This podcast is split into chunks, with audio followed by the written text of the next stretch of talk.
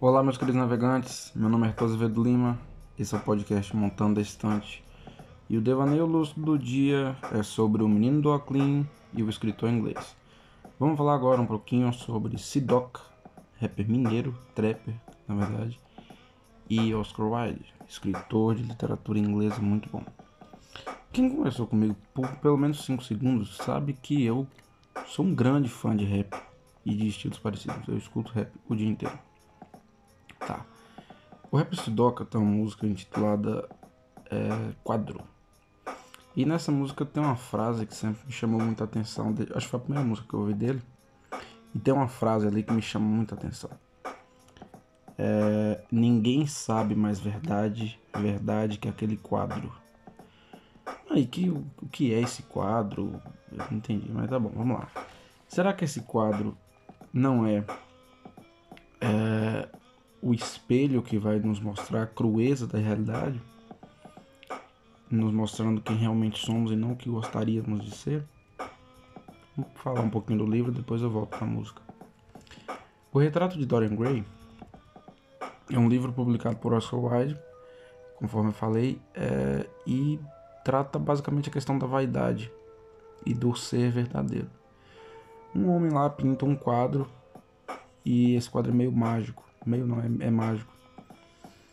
É, a pintura envelhece conforme os atos cruéis do, do, do cara vão solidificando. Quanto pior ele é como ser humano, mais deteriorado vai ficando o quadro. Enquanto ele não, ele não, ele meio que fica imortal, virtualmente imortal, assim, né? Por, por tempo de vida ele se torna imortal. É, bom, eu acho que o rapper está se referindo, o Sidoca está se referindo ao espelho da alma, onde a gente não pode negar aquilo que a gente está fadado a ser, goste ou não goste. É, então, carregando o peso de ser a gente mesmo, né?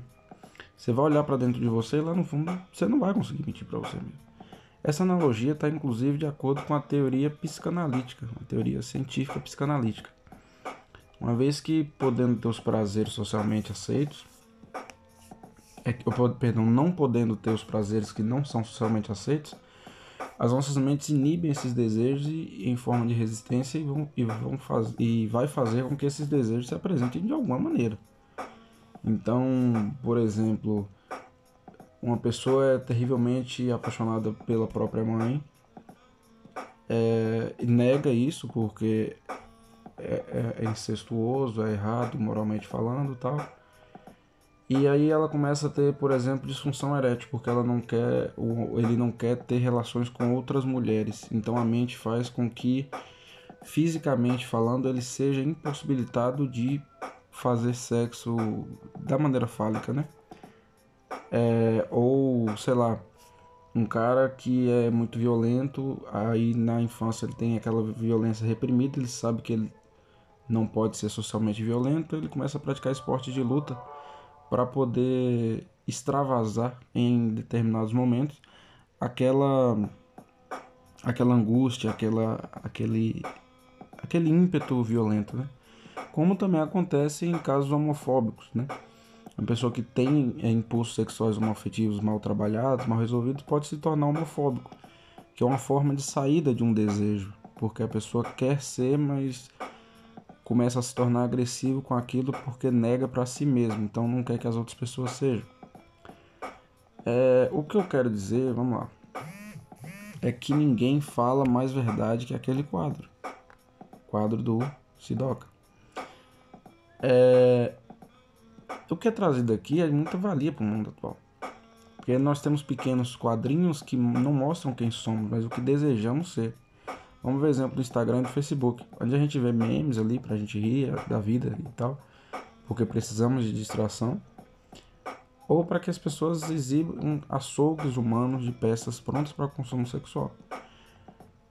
É, o Sidoca ele tem uma musicalidade divertida, é gostosa de ouvir para quem curte rap, trap, mas não impede que guarde profundidade e seriedade. Em muitos casos ele entra naquela onda ali de ostentação, curtição eu sou o bambambam, eu sou o gostosão, não sei o que. Mas não impede que ele guarde algumas coisas que nos cutucam, nos incomodam. É, bom, enquanto isso, vamos pensar aqui na, na, na falsidade dessa hipervalorização do corpo escultural, né? É, a gente, o que a gente tem de mais humano é aquilo que a gente não sabe, que temos, que chamamos normalmente metafísica, está para além do mundo físico, como caridade, amor, afeto, compaixão e tal. E a gente perde essa valorização no mundo atual. Então, o que vale a pergunta é: será que o autor não está certo sobre o mundo? Será que não é o quadro realmente que, que a gente valoriza? no caso a pessoa, né? Porque ele tá sendo, ele continua bonito e o e o quadro tá ficando feio. Então, conforme no livro a gente vê, ele consegue transar com quem ele quer, ele consegue ter relacionamentos políticos bons, ele consegue um dinheiro, tal, porque ele é bonito. E essas metáforas são um pouco antigas, né? Tipo, a gente vai ver aí, por exemplo, a Bela e a Fera, onde o príncipe bonitão ali, vamos falar no português bem claro, é um grande cismo de um otário. E a fera, que é temida e socialmente afastada do mundo em decorrência da sua condição física, é uma pessoa amorosa, gentil, inteligente, corajoso, bondoso tal. É, e aí no mundo que a gente vive hoje, a gente valoriza algumas coisas que a gente nem sabe porque a gente faz isso. Então, por exemplo, a gente vê homens é, absurdamente frustrados porque, sei lá, tem alguma não tem um corpo musculoso ou mulheres é, é, frustrados porque tem um pouco de estria e tal, né? Enfim. É, vamos aqui agora, por exemplo, fazer uma crítica aqui. Eu vejo muitas essas críticas no Instagram, acho muito válida, muito válidas.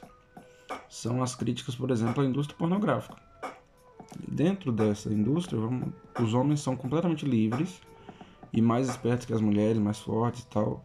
Enquanto que as mulheres têm a mentalidade de umas pessoas de 5 anos, se veem, tipo, dependente dos homens para tudo e são apenas máquinas de fazer sexo. Tipo, vai um cara entregar uma carta, sexo.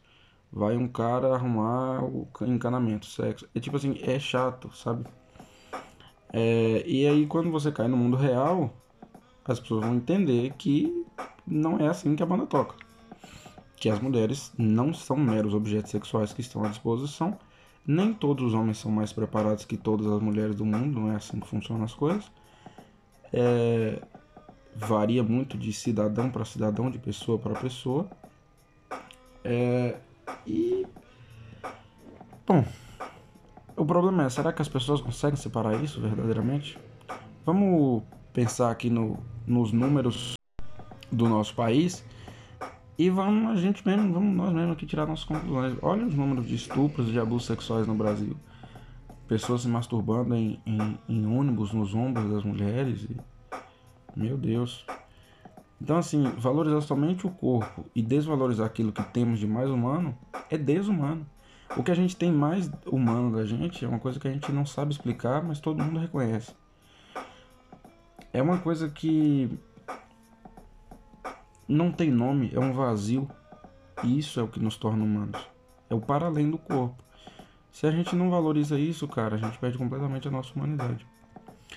Bom, eu espero que vocês tenham gostado do episódio de hoje. Se inscreva aqui no meu podcast Montando da Estante para receber mais críticas desse tipo sobre livros, filmes e outras maluquices. Leia meu livro A Carta de Tel e veja meus questionamentos sobre a vida, a morte e outros devaneios lá. Me siga no Instagram, Azevedo Arthur, conforme está na descrição do podcast e da, da fotografia do, do, do canal. E conheça um pouco mais do meu trabalho como poeta e romancista. Por isso é hoje, meus navegantes. Espero que vocês tenham gostado e tenham interessado em conhecer essas obras originais, tanto a música do Sidoca quanto o livro do Dorian Gray. É, isso é tudo. Fui!